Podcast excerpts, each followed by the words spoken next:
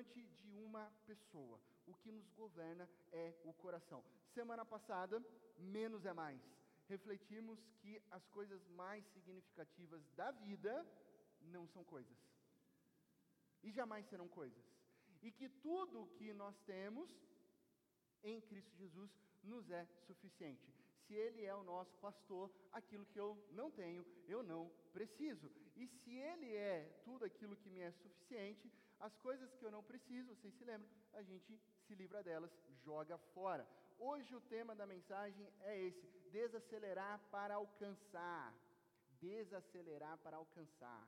Agora eu sei que tem pessoas aqui olhando uma para o outro, os cônjuges, né, casais principalmente, né, quem que é o acelerado da família, quem que é a acelerada da família, é, sem crise nenhuma, levante a sua mão se você tem dificuldades como eu tenho para desacelerar a mente. Levante a sua mão. Quem tem mente acelerada aí? Fica pensando um monte de coisa ao mesmo tempo. Olha só. Ih, bastante gente. Bastante gente. Você prestou atenção na pergunta, né? Ou você já está pensando no que vai acontecer segunda-feira? Sei que, gente, já estou pensando em outra coisa. Nossa, já vi outras coisas. Vivemos um tempo de mentes aceleradas. o pastor Richard Foster dizia, e eu gosto dessa frase, essa frase ah, alcançou morada no meu coração, que a, maldição dos tempos modernos é a superficialidade. Então, tudo superficial, muita informação, essa é a nossa maldição, acelera a nossa mente. Então, é, o que, que acontece? Você começa a pensar em várias coisas e não prestar atenção. Eu posso estar conversando com alguém, confessando meu, meu pecado, abrindo meu coração. Eu posso estar conversando com alguém, eu posso estar olhando para essa pessoa, eu posso estar aparentemente mostrando que eu estou é, ouvindo, mas eu estou com a cabeça em outras preocupações. Eu estou pensando em outras coisas. Faz sentido isso? Só acontece comigo ou acontece isso com você? Porque às vezes acontece isso quando estou falando com a minha esposa. Né? Às vezes acontece. E aí ela, eu estou olhando para ela, ela fala assim, tem uma frase que é clássica, você está olhando para mim, mas não está olhando para mim. Né? Você está olhando para mim, mas não está olhando para mim. Você está olhando para o meu olho, mas não está olhando para o meu coração. Você está prestando atenção no que eu estou falando? É claro, meu amor. Você acabou de dizer que precisa do carro hoje à tarde para ir passar no mercado e na volta buscar a Isabela para levar ela no Kumon. Eu odeio quando você repete a última coisa que eu estava falando. Eu tenho essa habilidade. Na verdade, Deus nos deu essa habilidade a nós homens para a nossa autodefesa. A gente consegue repetir aquilo que ela falou por último, mas a minha esposa pega. Ela fala assim: não adianta você repetir. Você não está prestando atenção. E logo depois, realmente, eu acabo esquecendo. Aí, quando eu acabo esquecendo, né, quando eu falo, cadê o carro? Ela, eu estou no mercado. Aí ela vem grandona, né? Eu avisei você nunca presta atenção em mim e tal. Mas isso é um sintoma do que? Das mentes aceleradas. E olha só que interessante, não é um problema novo, é um problema antigo. Eclesiastes capítulo 2, verso 22, diz o seguinte, lá em Eclesiastes, ah, o texto está aqui, legal. Que proveito tem um homem, que proveito tem um homem de todo o esforço e de toda a ansiedade. Na NVI apareceu ansiedade, algumas versões de todo o empenho, mas na Almeida Revista Atualizada aparece fadiga do coração. Olha só que interessante. Fadiga do coração. Claro que a versão tenta trazer para a ansiedade hoje, para que a gente tenha compreendimento, né? para que a gente entenda o que o versículo está dizendo. Mas se você for no hebraico, a palavrinha coração está lá, leve. Então, a ansiedade do coração com que trabalha debaixo do sol, durante toda a sua vida, seu trabalho é pura dor e tristeza. Mesmo à noite, a sua mente não para, a sua mente não descansa. Isso é absurdo. Olha só o que o, o autor de Eclesiastes está nos dizendo: dias de dores, tarefas árduas, agenda cheia, e à noite, quando você vai dormir, a sua mente lá, pensando, semana, contrato, empresa, chefe, filhos, é, exames médicos, é, meus pais que vão chegar em casa, a mente não para, não para, não para. E aí vem noites mal dormidas, preocupações, ansiedade a mil. O que, que é isso? Fadiga do coração, mente acelerada. Se nós estamos acelerados, o que, que nós precisamos? Isso é tão óbvio: desacelerar. Mas o óbvio nem sempre é fácil. a gente precisa desacelerar. E nós não vamos desacelerar se for alguma coisa só externa. Por isso, o tema central da nossa mensagem é a renovação de dentro para fora. Abra sua Bíblia comigo no texto de Marcos 1,35. A gente vai ficar apenas nesse verso como base, depois vamos para outros textos bíblicos, mas apenas esse tem muitas informações a respeito de como Jesus nos ensina a desacelerar. Marcos capítulo 1, verso 35. Muitos detalhes em um verso só. De madrugada, quando ainda estava escuro, eu acho legal essa ênfase, né? Porque às vezes assim, nossa, que horas que é o PGV lá na Rafa? Oito horas, nossa, oito horas da madrugada? Não, oito horas não é da madrugada, tá? Quando ainda estava escuro, Jesus levantou-se, saiu de casa, ele sai da onde ele estava hospedado e foi para um lugar deserto. Não é qualquer lugar, é um lugar deserto, onde ficou orando. Ali ele orava. Feche seus olhos. Ó oh Deus, Pai de amor, nós estamos diante da Tua palavra, nós cremos que ela é viva, que ela é eficaz, ela tem poder para transformar os nossos corações de dentro para fora. Molda, Senhor, o nosso interior. Desacelera, Senhor, a nossa alma. Nos encoraja a tomarmos atitudes nessa direção, para aprendermos com Jesus a alcançar a vida plena e abundante. E é no nome dele que nós oramos. Amém e amém. Pense por um instante na agenda de Jesus. Se você olhar só nesse texto, só nesse capítulo, voltar um pouquinho, né, Jesus, ele estava chamando seus discípulos, ele tinha acabado de chamar os seus discípulos, então havia uma escolha, Jesus estava caminhando, Jesus chama um, Jesus chama outro, depois Jesus vai ensinar na sinagoga, ele abre o livro, ele ensina na sinagoga, tudo em capítulo 1, depois ele expulsa o espírito imundo de uma pessoa, e depois ele cura a sogra de Simão Pedro, e aí ele se encontra aqui, essa é a agenda de Jesus. Que horas será que Jesus acordou para fazer tudo isso? Viajar, caminhando, ensinar, curar, fazer milagres. Essa era uma parte da agenda divina de Jesus. E isso não era nada mais e nada menos do que a agenda de Deus, a maior agenda do mundo, fazer a vontade de Deus. A agenda de Jesus estava em fazer e cumprir a vontade de Deus, ele como filho. E você pode perguntar: como que Jesus cumpriu tudo isso sem ficar maluco. Sem ficar maluco. São vários os momentos que a multidão está chamando Jesus, são vários momentos que Jesus está fugindo da multidão. Tem hora que a multidão meio que quer Jesus, depois quer apedrejar Jesus, depois quer o milagre de Jesus, depois quer jogar Jesus precipício afora. E Jesus caminhando, como é que ele vence uma agenda dessa? Jesus sabia desacelerar. Jesus sabia desacelerar. Jesus sabia que precisava disso para alcançar a vontade de Deus. E o segredo espiritual de Jesus sempre foi uma constante e intencional busca por momentos exclusivos junto ao Pai. Você vai guardar duas ações: constância e intencionalidade, para buscar a presença do Pai. Jesus tinha constância e intencionalidade para se conectar do barulho lá fora das exigências da sociedade e para ter foco, para estar a sós com Deus. Então Jesus intencionalmente desacelerava deste mundo para ter um tempo para ouvir a voz de Deus, intencionalidade. Essa é uma palavra muito importante para mim, uma palavra muito importante para você, porque eu vou dizer uma coisa: sem intencionalidade você não tem intimidade. Como assim, pastor? Eu vou te dar alguns exemplos e você vai compreender. Sem intencionalidade, você não tem intimidade. Tire a intencionalidade do seu casamento. Como é que ele vai ser levado? Você precisa ter intencionalidade no seu casamento, no seu relacionamento. Amor é movimento, amor é ação. Você vai ao encontro da sua esposa, sua esposa vai ao encontro de você. Se não houver intencionalidade, o teu casamento pode ir de mal a pior. Amizades amizades. Às vezes a gente fica com aquele sentimento de angústia, saudade, né? Ah, os nossos amigos, poxa, eu não sei o que aconteceu, o pessoal da faculdade sumiu, ai, criaram um grupo de WhatsApp, mas ninguém responde nada lá, o pessoal só coloca vamos marcar, falta de intencionalidade. Se você não colocar intencionalidade na sua amizade, ela vai se acabar. Ela vai se acabar. Não dá para deixar a amizade assim sendo levada ao vento. Você precisa colocar intencionalidade. Pense nas crianças, educação dos seus filhos. Se você não colocar intencionalidade para sentar e ouvir a partir do mundinho dele, você vai se tornar um pai ou uma mãe ausente. Ele vai perceber que não há, ela vai perceber que não há intencionalidade. Então, se para todos os relacionamentos a intencionalidade é fundamental para ter intimidade, por que seria diferente com Deus? Percebe?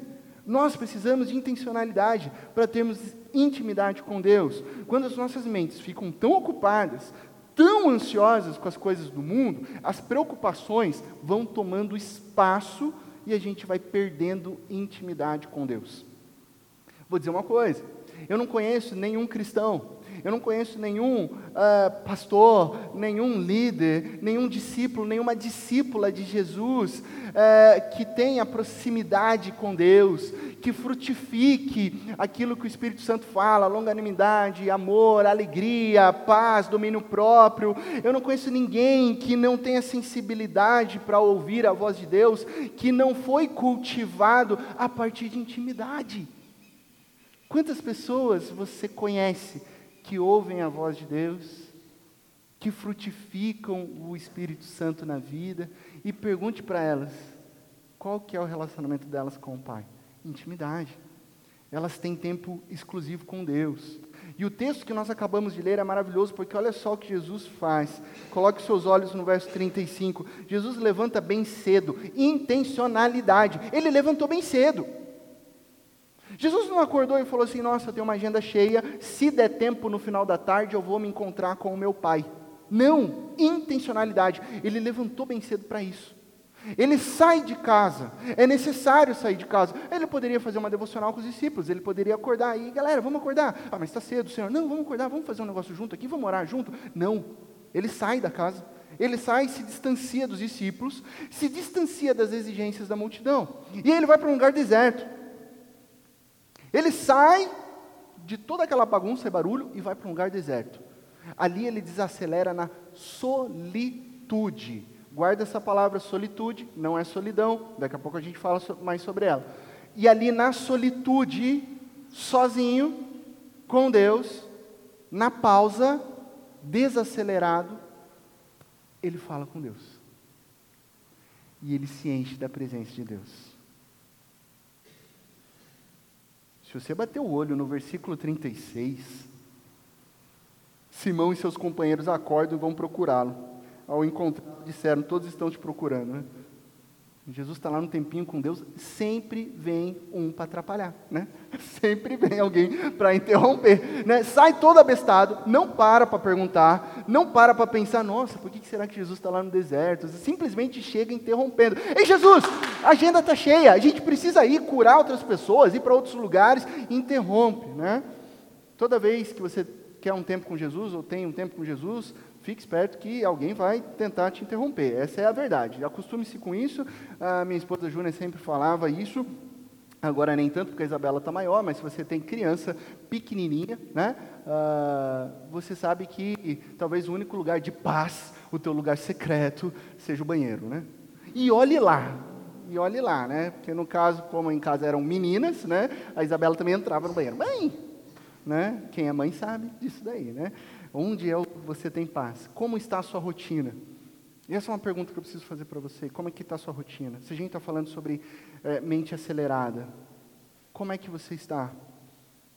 Olha para o seu interior. Olha para a sua agenda. A sua mente está acelerada por quê? Né? Você está só derramando, derramando e derramando. Então você acorda de manhã, e aí você tem que preparar o café, aí você tem que arrumar as crianças, aí tem que ir para a escola, seis e meia tem que sair, porque senão vai pegar um trânsito lascado nessa Kennedy, aí você tem que voltar para o seu trabalho, aí você tem que, você vai derramando, aí você tem que encontrar um chefe, você tem que encontrar um colega de trabalho, você tem que almoçar, tem que preparar o almoço, você tem que buscar as crianças e levar elas para o esporte cidadão, gratuito aqui na cidade, porque um faz natação, o mais velho, o mais novo faz tênis aqui no parque, você chega em casa, você tem que preparar o jantar, pôr as crianças para tomar banho e dormir, e você tem que estar tá plena, você tem que estar tá pleno, tirar uma foto no Instagram, postar na rede social, e no final você se pergunta, por que, que meu copo está vazio? Por que, que o meu copo está vazio? Por que, que eu estou esgotado? Você que estava aqui semana passada, talvez esteja meio tenso. Que está sentado aqui pensando o que, que o pastor Laci vai fazer com essa água. Hoje a mensagem não é se livrar das coisas que nos atrapalham, né? Mas eu posso chamar essas primeiras fileiras de fileiras wet and wild, né? Brincadeira, eu não vou jogar essa, essa, essa mesa aqui, essa, essa vasilha com água. Mas o que eu quero demonstrar para você é como muitas vezes você vai derramando, derramando, derramando, e de repente você não tem mais o que derramar, porque você não pode dar aquilo que você não tem. Percebe? Você não pode dar aquilo que você não tem. E é irônico isso, porque Jesus nos chamou para termos uma vida plena, né? Uma vida abundante, uma vida e plena significa cheia, abundante é aquilo que abunda. Mas você só está derramando, derramando, derramando e não se enchendo de Deus. Aí você se sente vazio. Por isso nós precisamos aprender com Cristo Jesus, de maneira constante e intencional, a desacelerar para se encher, criar espaço para se encher de Deus. São várias vezes que Jesus literalmente desacelerou, se retirando para um lugar deserto. Olha só, passa para mim uma, Davi, por favor. Olha só, só Jesus se retirando, só Jesus desacelerando. Antes de iniciar seu ministério, ele desacelera. Lugar solitário, Lucas capítulo 4, 1, 2. Lá que ele faz, inclusive, o seu tempo de jejum e oração. 40 dias, 40 noites desacelerado. Antes de tomar decisões importantes, Lucas 6, 12 e 13, quando ele escolhe os discípulos, ele se retira antes. Depois de um longo e árduo dia de trabalho, cansou, esgotou, derramou demais, precisa se encher. Ele se retira.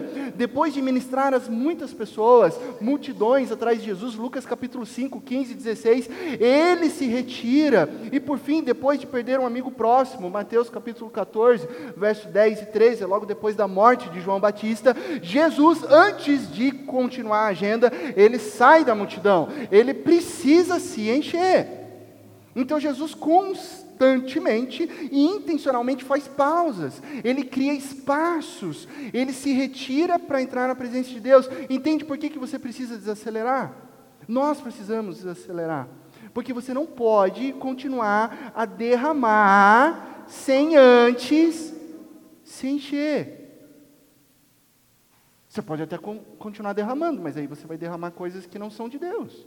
Mas para derramar coisas que são de Deus, você precisa antes se encher. E talvez você esteja nesse momento da sua vida, onde você está só derramando, derramando, derramando e derramando, sem que a palavra de Deus te encha, sem que você ouça a voz de Deus. Você está trabalhando 24 por 24, mas sem a direção do Espírito Santo. Você nem sabe se você está gastando energia numa empresa onde não é onde Deus te enviou fazendo coisas que talvez Deus não mandou você fazer, sem o Espírito Santo te guiando. E aí você vai derramando, você vai ficando fraco, né? O copo vai ficando vazio. E aí você vai derramando, derramando, porque é você que está derramando, né? Você acha que é você tem o poder, você tem o valor, é o seu esforço, é o meu mérito. Se eu trabalhar vai acontecer, se eu fazer vai acontecer, se eu ir vai acontecer. Só que você vai ficando vazio. E quando você vai ficar vazio, as suas forças se vão. Aí você fica igual aqueles memes lá no Instagram, né? A pálpebra fica. Estou sentindo minhas forças indo embora, né? Você já viu aquilo lá? Aí você fica ali quase que. Eu não aguento mais. Não aguento ver minha família, eu não aguento ver o meu chefe, eu não aguento chegar em casa. Aí você está for. E se você não tomar cuidado, você entrou no burnout. Enquanto você ficar preocupado com o seu desempenho, achando que é você que faz, que acontece, por aí vai, você jamais vai conseguir desacelerar ou descansar. Sabe qual é o problema disso? Descansar. Sabe qual é o problema de não desacelerar? É que o descansar é requisito para conhecer a Deus. Olha só o que o Salmo diz para mim e para você. Parem de lutar. Salmo 46, verso 10. Aquietai-vos e saibam que eu sou Deus. Fique quieto. Saiba que eu sou Deus. Parem de lutar, é um imperativo, com toda a educação e amor do mundo. É, eu falo para você: fica quieto, cala a boca e ouça a Deus. Para um pouco, sossega, desacelera. Porque a palavra hebraica que aparece aqui, por isso que a diferença entre pare de lutar, aquietai-vos, fique quieto. Ah, pastor, mas parar de lutar é tão diferente de aquietai-vos, por que, que as versões elas ficam em dúvida? Porque a palavra hebraica aqui, rapá, ela significa para de fazer força. Para de viver essa, esse esforço da ansiedade. Para de ficar conjecturando nas mil e uma possibilidades. Literalmente, pare de lutar com os seus pensamentos. E primeiro e antes de tudo, saiba quem é Deus. Porque se você não parar, você não vai saber quem é Deus. Se você não parar de falar, você não vai escutar Deus. Muitas pessoas perguntam para mim, pastor, como é que a gente ora, né? Às vezes você já está no modo piloto automático, eu tenho que orar. Cheguei, bateu, agora é a hora de orar. Aí você rapidinho senta, ora, Deus, obrigado pelo dia, obrigado pelo sol, obrigado pelo alimento, abençoa meu trabalho, abençoa minha filha, abençoa sei lá o quê. Eu peço isso, peço aquilo, em nome de Jesus, amém. Levanta e sai. Que horas que Deus falou? Que horas que Deus falou? Só você falou? Para de falar para você escutar Deus. Se você não parar de derramar, você não vai se encher de Deus. Então desacelera. Jesus, o Filho de Deus, parou para conhecer, parou para saber, parou para ouvir a voz do Pai. E Ele é o Filho de Deus. E Ele é a segunda pessoa da Trindade. Por quê? Porque não existe intimidade sem intencionalidade. Nós estamos na estação da quaresma. Tempo de jejum, de arrependimento de solitude com Deus, preparando os nossos corações para a Páscoa. Jesus jejuou 40 dias e 40 noites. Eu não sei se você já parou para pensar em guardar a quaresma. Eu não sei se você já tem experiência com jejum e oração. Mas eu quero aqui, nessa manhã, te desafiar isso. Ainda dá tempo. Ah, começou a quarta de cinzas, mas começa agora. Começa agora. Escolhe algum tipo de alimento do qual você tenha uma certa dependência e livre-se dele durante 40 dias. Se você não tem experiência, não inventa de fazer jejum total, tá? Senão você vai passar mal. Mas de repente, sabe aquele chocolatinho que você não fica sem? 40 dias talvez seja um, uma trajetória importante para você lembrar que a sua fome e a sua sede são saciadas em Deus. Talvez seja a hora, o momento principal aí para você tirar o refrigerante. Mas tem que ser alimento. Tá? Não dá para fazer jejum de outras coisas, porque outras coisas não são é, fundamentais para a minha vida, para a sua vida. Alimento é. E nisso, você vai desacelerar, você vai pausar, você vai se quebrantar, e todos os momentos em que a fome bater, você vai lembrar de que nem só de pão vive o homem, mas da palavra que vem de Deus. Isso é o propósito do jejum, porque todos nós estamos famintos de tantas coisas deste mundo. Não é o que o Titãs fala naquela música? Ah, você tem fome do quê? Você tem sede do quê? A gente não quer só comida, a gente quer um monte de coisa, a gente quer tudo, a gente tem fome disso, fome daquilo, e geralmente a gente está faminto de coisas que são deste mundo. Então o jejum nos modela para termos fome e sede de Deus. Pastor, como que eu desacelero? Mateus capítulo 6, verso 6, Jesus disse: Mas quando você orar, vá para o seu quarto, feche a porta e ore ao seu pai que está em secreto. Então o seu pai que vem em secreto recompensará secreto. Eu gosto muito quando o pastor Eugene Peterson, e ele escreveu, ele reescreveu a Bíblia de uma maneira mais fácil para os membros da sua igreja, ele era, foi um exímio exegeta, e ele escreve a Bíblia toda com uma linguagem mais acessível, chamada The Message, e aí essa The Message foi traduzida aqui para o Brasil, a palavra mensagem. Nesse texto ele disse o seguinte, ele escreveu, encontre um lugar tranquilo e isolado, para não ser tentado a encenar diante de Deus. Encontre um lugar tranquilo, isolado, para não ser tentado a encenar diante de Deus. É no secreto. Não é para você se exibir. O secreto pressupõe sinceridade, de coração, humildade. E não para você ficar falando: olha, Deus, estou aqui fazendo meu estudo bíblico diário. É, olha só, Deus, estou fazendo aqui, estou cumprindo, dá uma olhada aqui. Olha como eu sou bom. Nossa, mas essa Bíblia tá legal. Nossa, essa mesa com mármore travertino. Deixa eu pôr aqui, pegar minha xícara de café. Ah, vai sair uma foto legal para o Instagram, né? Vou parar minha devocional aqui rapidinho. Pá, tira uma foto, xícara de café, hashtag, hashtag café com Deus, devocional, coffee break, blessed, sei lá o quê. Você está preocupado com o Instagram? Quando diz lugar afastado. afastado da multidão. Sabe o que é se afastar da multidão nos nossos dias? Onde está a multidão? Redes sociais. Redes sociais. Jesus nos ensina a ir para o lugar secreto. Tira o foco de nós e o foco vai para quem? Vai para Deus você desacelera o seu eu. Quando você faz isso, sabe o que acontece? Você sai daquele ciclo de eu não consigo, eu não gosto, não está dando, eu estou cansado. Mas quando você está só com Deus, esse ciclo vai saindo e vai entrando. Ele é bom, Deus está comigo, Ele vai me sustentar, Ele tem um caminho para a minha vida, Ele me fortalecerá. Sai o eu, entra Deus. Quando você está sozinho com Deus, o, modo, o foco muda para Ele. Ok, pastor, entendido. Como se dá na prática? Palavra-chave: intencionalidade, constância. Você não pode deixar isso acontecer ao acaso. Isso de se encontrar com Deus não pode deixar ao acaso, porque não vai acontecer. Você é responsável por criar um espaço na sua casa, na sua agenda, um retiro no seu coração para você se encontrar com Deus. Eu não vou fazer isso por você. Pastor Laci não vai fazer isso por você. Eu não posso fazer o que você, só você pode. O seu irmão ao seu lado, o seu irmão ao seu lado não pode fazer isso. Se a sua esposa ora e você não ora, a sua esposa não pode fazer isso por você. Você tem que orar. É você quem decide desacelerar para alcançar.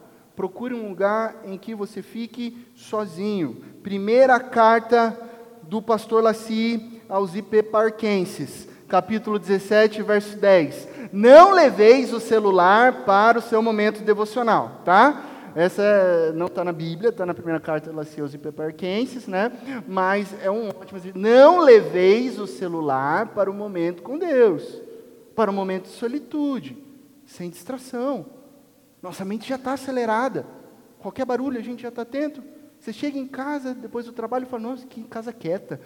Alexa, ligar o Spotify, liga a TV, liga o celular, vou pôr uma musiquinha aqui, está muito quieto. Para com isso. Lugar deserto, Jesus disse, sem outras pessoas, sem barulho, solitude, diferente solidão. Lembra que eu falei que é diferente solidão? Solidão é quando você sente um, uma ausência de pertencimento ao mundo e aos outros, ou porque você foi excluído, ou porque as pessoas te excluem mesmo e você se sente excluído, ou porque você mesmo também foge das pessoas, foge de si mesmo e sente e acaba se sentindo mal, né? Se sentindo é, vítima de si mesmo. Isso é solidão. Solidão é um sentimento muito ruim muito ruim. Diferente de solitude. Solitude é consistente, intencional, é pausa, é parar deliberadamente. Eu decido um momento de pausa com o propósito de ouvir a Deus. Isso é solitude. Eu decido ter um tempo com o Pai, sozinho, deixando a palavra viva de Deus anunciar ao meu coração aquilo que é a vontade dele, nutrir o meu interior, ouvir a doce e serena voz de Deus ao meu coração, ser desafiado por Deus, a amar a Deus e ouvir o direcionamento do Espírito Santo que nos dirige. Isso é solitude. Você pausa, você coloca na agenda. E o resultado da intencionalidade é, não vai acontecer se não sair da sua agenda.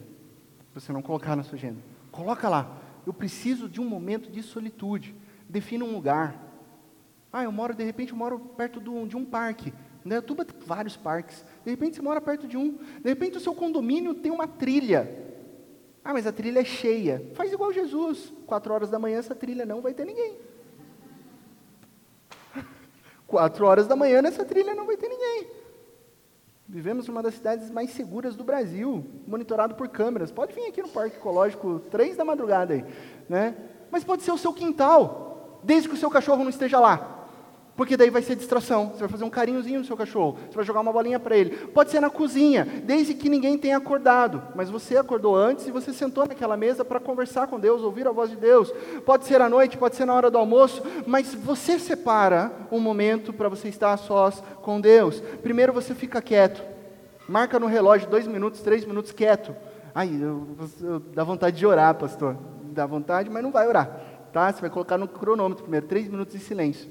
Ah, mas vai vir tanto pensamento, deixa o pensamento vir e deixa o pensamento embora. Depois você abre a palavra em Salmos. Nada de trecho grande, dois versículos, um, às vezes um, às vezes uma frase. Lê aquilo lá uma vez, duas vezes, três vezes. Silêncio de novo. Silêncio de novo. Na palavra Deus fala. Aí você ora. Aí você ora à luz do que Deus está falando no seu coração. Porque aí você ora com sinceridade diante de Deus, sem pressão, sem encenação, sem performance, porque aí a sua alma no secreto está falando com Deus. E a sua alma com sinceridade ela pode falar, ela pode chorar, ela pode gritar, ela pode clamar. De repente, a sua oração, depois desse momento, seja: Deus, eu tenho medo, meu trabalho está me sugando. Deus, eu estou com muito medo porque eu estou há dois meses desempregado. Deus, eu estou ansiosa porque meu filho está indo para a faculdade agora e eu não sei o que vai ser, está muito longe de mim. Deus, eu estou brava porque parece que o Senhor não ouve as minhas orações há mais de seis meses. Deus, eu estou clamando pelo meu casamento e parece que as coisas não estão virando. Deus, eu estou cansada porque eu confesso o meu erro, que eu estou distante do Senhor há muito tempo e eu quero voltar, eu preciso do Senhor. Essa é a sua alma clamando. É difícil, né? Porque às vezes a gente não quer desacelerar justamente por medo disso, de ser confrontado pelo nosso próprio coração. Olhar para o nosso coração e ver que a gente não é tão bom assim. Entregar o controle das nossas vidas para Deus. Ah, como é difícil, né? Falar assim, nossa, agora é no tempo de Deus, mas Deus, eu tenho um plano jóia, só o Senhor abençoar. A gente quer controlar. Deus, eu sei para onde é, eu sei o caminho, sei lá o que. Não, entrega para Deus. Seja confrontado. Olhe para as suas disfunções. Olhe para os seus pecados secretos e confesse. Do contrário, a gente vai derramando, trabalhando, sendo exprimido, porque a gente não desacelera. E eu vou dizer uma coisa para você. Você não consegue derramar sem antes se encher de Deus. Não tem como derramar sem antes estar cheio de Deus. Então, a partir de hoje, pare de dar desculpas. Pastor, o clássico, pastor, eu não tenho tempo. Bobagem, mentira. Você tem tempo para aquilo que você escolhe, tem tempo. Tá? Ah, pastor, eu não tenho tempo. Todo mundo tem tempo. Você sempre terá tempo para aquilo que você escolhe ter tempo. Sempre foi uma questão de prioridade. Ou você continua com as suas desculpas, ou você se aquieta e conhece o Deus amoroso. Mas não me fala que você está sem tempo. Eu gosto quando John Piper falou certa vez que quando a gente chegasse para prestar as contas com Jesus e falasse, Jesus, eu estava sem tempo, Jesus ia mostrar o histórico do Facebook, Instagram e TikTok para a gente. Você está sem tempo? E tantas outras coisas. Às vezes você pode colocar a culpa no seu trabalho. De fato, você trabalha 36 horas por dia, num dia de 24 horas, mas porque você escolheu isso. Então, você tem tempo para aquilo que você escolhe ter tempo. Jesus se desconectou da multidão. Jesus eliminou toda a distração. Jesus silenciou todo o barulho externo e interno. Então Jesus se encheu do Espírito. Você não pode continuar a derramar sem antes se encher de Deus. Você não vai alcançar a vida plena e abundante que Jesus tem e oferece para mim e para você se você não desacelerar. Mas a partir do momento que você parar de lutar, a partir do momento que você ficar quieto, você saberá quem é Deus, porque o nosso Deus, ele vê em secreto e ele nos recompensa. Isso que estava escrito na palavra de Deus. Ele vai recompensará com a presença que nos enche de vida plena e abundante em Cristo Jesus. Que Deus te abençoe. Na mais absoluta certeza de que em Cristo Jesus todas as coisas ficarão bem. Amém? Nós vamos cantar uma canção agora nesse momento e ela fala sobre a graça que basta.